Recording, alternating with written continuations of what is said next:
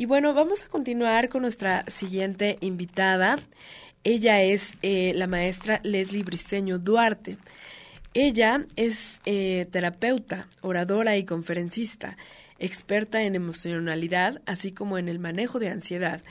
Es terapeuta cognitivo-conductual, hipnoterapeuta clínica certificada, tanatóloga, experta en biodescodificación, maestra en las cinco leyes biológicas. Y bueno, me da muchísimo gusto que esté aquí para hablar sobre restaurándome del abandono y de la soledad. Maestra, ¿cómo estás? Leslie. Bien, muchísimas gracias. Lo que no sé es si me escuchan. Yo sí, te escucho perfecto. Ah, perfecto, ok. Pues muy bien, muy contenta y muy agradecida por esta invitación. Este, pues nada, aquí eh, lista para compartir, pues, este tema, ¿no? Sí, me, me, encanta, de verdad te agradezco mucho que estés. Todos los seres humanos eh, en diferentes etapas de nuestra vida llegamos a perder, a perder algo, a, eh, a vivir la separación de, de, algún familiar, llámese nido vacío, divorcio, eh, cambio de colegio, como sea. Hay, hay, siempre vivimos separaciones y tenemos que aprender a vivir con esto y a, superar muchas cosas, pero quisiera que nos dijeras cómo, cómo, cómo restaurar ese, ese sentimiento que todos llegamos a tener de abandono o de soledad. Mira, son muchas cosas, eh, son, cosas que se van abordando por separado, ¿no? En primera instancia, entender que los cambios son algo habitual, son algo necesario incluso para, para que nosotros podamos seguirnos construyendo y poder seguir creciendo. Claro. Pero a veces nos quedamos muy pegados con ideas de quiénes somos nosotros y de quién es el otro, ¿no? Hablando de una separación o de una pérdida, quién es el otro y, nos quedamos como estáticos, nuestros roles, nuestras formas de ser, nuestras personalidades, nuestro hacer cotidiano se queda como muy estancado y cuando sufrimos una ruptura o una pérdida, eh, la gran disyuntiva es quién soy yo. Porque resulta que yo me construyo a partir de la mirada del otro. Eh, la devolución que me hace el otro es que yo existo, y cuando la ruptura o cuando la separación o la pérdida llega, entonces ¿quién soy yo? Esa es la primer gran pregunta, ¿no? Y, ahí viene, eh, ahí se detonan muchas cosas. Ahí dicen que cada duelo te detona otros duelos anteriores. Entonces, ese es un gran detonante, una, una pérdida, una separación o una ruptura. Me van a venir a recordar muchos asuntos no resueltos. Muchos asuntos no resueltos que yo, yo fui cubriendo inconscientemente, porque todas estas cosas ocurren desde el inconsciente, no es adrede.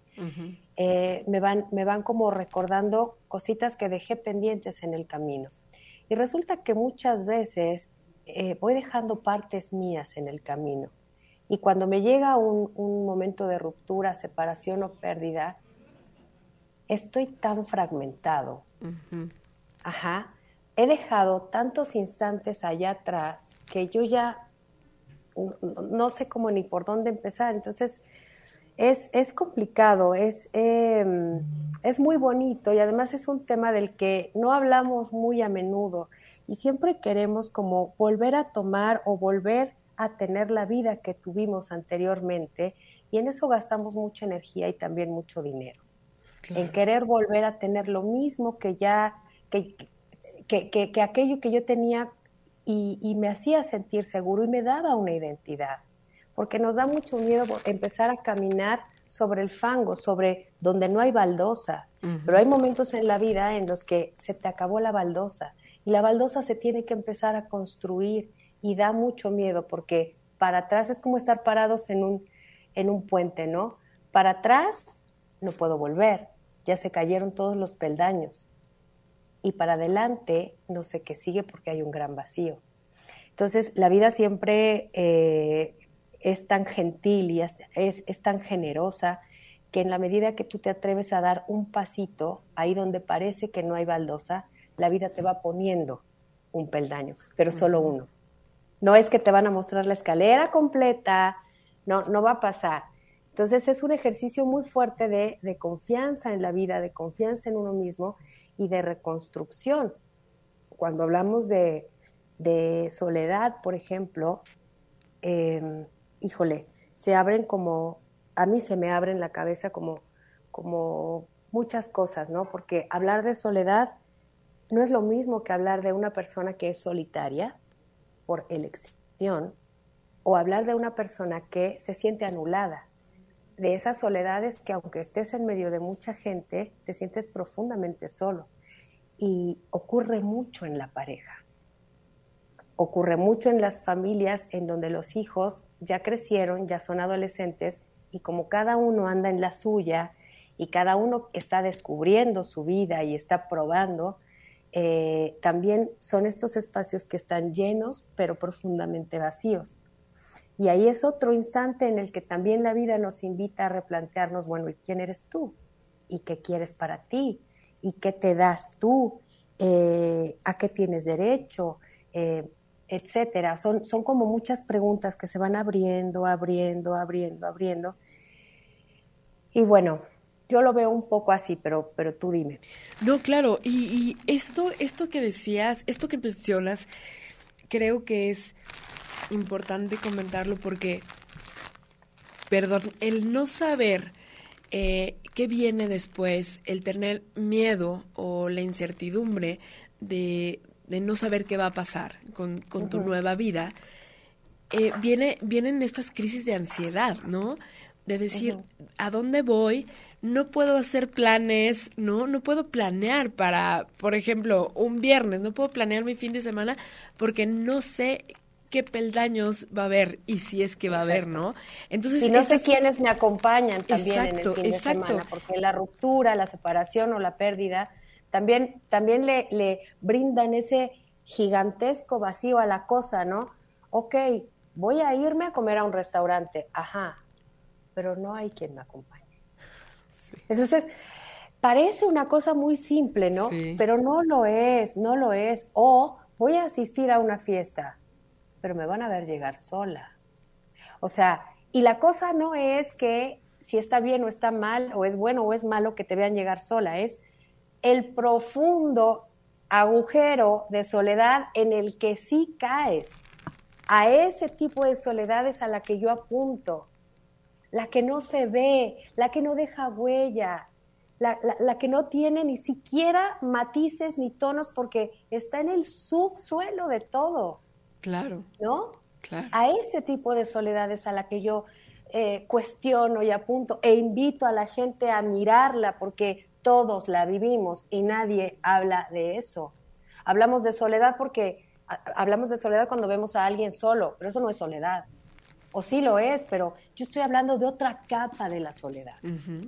¿No? Sí, algo muchísimo más profundo, que si no te das cuenta puedes caer en un, en un, en un problema más grave porque en crisis de ansiedad y, y, lo, importante es también, eh, yo creo que detectarlo para poder eh, poner eh, un hasta aquí y decir, bueno, necesito una ayuda, necesito una, un profesional para salir de este, de este problema. Y, y, y, yo sé, tú eres conferencista y das muchos talleres. Quisiera que, que, que le invitaras a nuestro público, porque yo sé que eh, el próximo miércoles, este miércoles, vas a dar un taller eh, que tiene que ver con esto. Y, quisiera que nos hablaras un poquito de, de, qué va a tratar este taller y de que nos invitaras, porque la verdad creo que eh, mucha gente, esta, esta pandemia no solamente trajo divorcios, separaciones, muertes, muchas cosas. y, yo creo que hay gente que muchos necesitamos este tipo de, de, de pláticas, de charlas que nos pueden abrir un poquito más la mente y tomar en cuenta esas sensaciones extrañas que, que, que se producen en tu mente, pero que las, las, las materializa tu cuerpo, ¿no? Sí, y que además somos expertos en maquillar. Y no necesariamente hacia los demás, hacia uno mismo. Nosotros a nosotros mismos nos mentimos y nos mentimos mucho. Sí. Claro.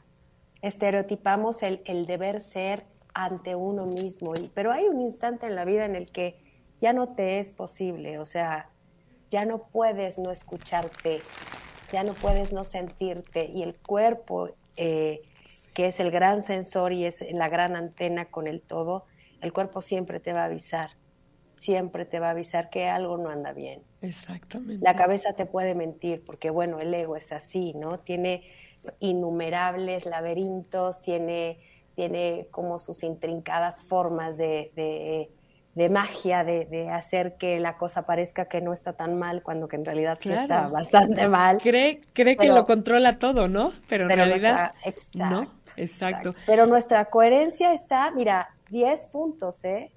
Tú sabes perfecto cuando vas a un lugar a donde no quieres ir. Tú sabes perfecto cuando estás con quien no quieres estar. Tú sabes perfecto cuando dices que sí y querías en lo profundo decir que no. Entonces, a ese tipo de instantes nadie se escapa. Exactamente. ¿No? Exactamente. Leslie, quisiera que nos dieras la información sobre este taller que vas a dar. Sí, perdóname. Este, bueno, el miércoles vamos a tener un encuentro de 8 a 10 y media de la noche, más o menos.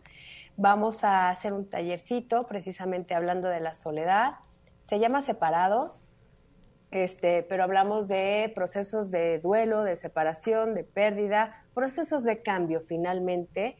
Eh, ¿Qué vamos a revisar ahí? Bueno, vamos a hablar un poquito del, niño interior, pero yo soy un poco, un poco rara.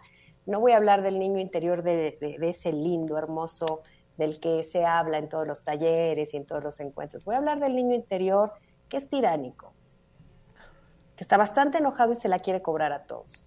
Vamos a hablar de quién sufre dentro de ti, ¿no? Esas vocecillas que de repente o cuando estás muy, muy, muy para adentro, muy dolido, muy enojado con alguien, eh, eh, es el ir, el aprender a cuestionarnos, a ver, sí, pero ¿quién ahí adentro está sufriendo en realidad, ¿no? Eh, vamos a, hablar un poco también del maltrato, de las soledades que se sienten cuando estoy con alguien, pero es un poco maltratadora, maltratador el vínculo, ¿no? Y no lo digo necesariamente por el otro, sino porque uno ya trae un aprendizaje de automaltrato.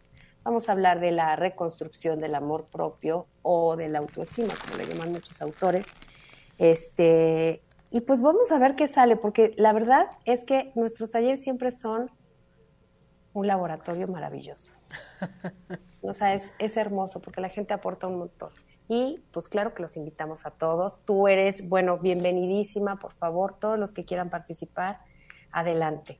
Muchísimas gracias, porque sí, la verdad es que, bueno, quiero, eh, en dónde poder, mm, yo quisiera que la gente lea un poquito de esto que se, que se publicó acerca de tu taller, aparte de lo que estás diciendo, porque sí es, de verdad, yo lo, yo lo leí, ahora que te escucho, bueno, más que enganchada, por supuesto que voy a participar, porque de verdad, eh, como dices, somos muy, muy dados a, maquillar, a decir, no pasa nada, yo puedo controlarlo. Este, ah, ya, dale vuelta a la página y no pasó nada. Mentira se, se quedó escrito en esa página de tu historia. Entonces, sí, claro. es, es importante.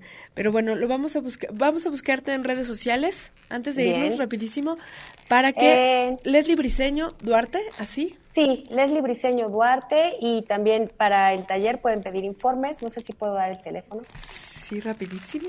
Hay 56 1903 2479. Perfecto. Y si no en redes, no, no, eh, eh, por ahí está perfecto. Perfecto, muchísimas gracias, Leslie, por haber estado aquí en la Conjura de los No, al contrario, muchas gracias a ti de verdad, igualmente.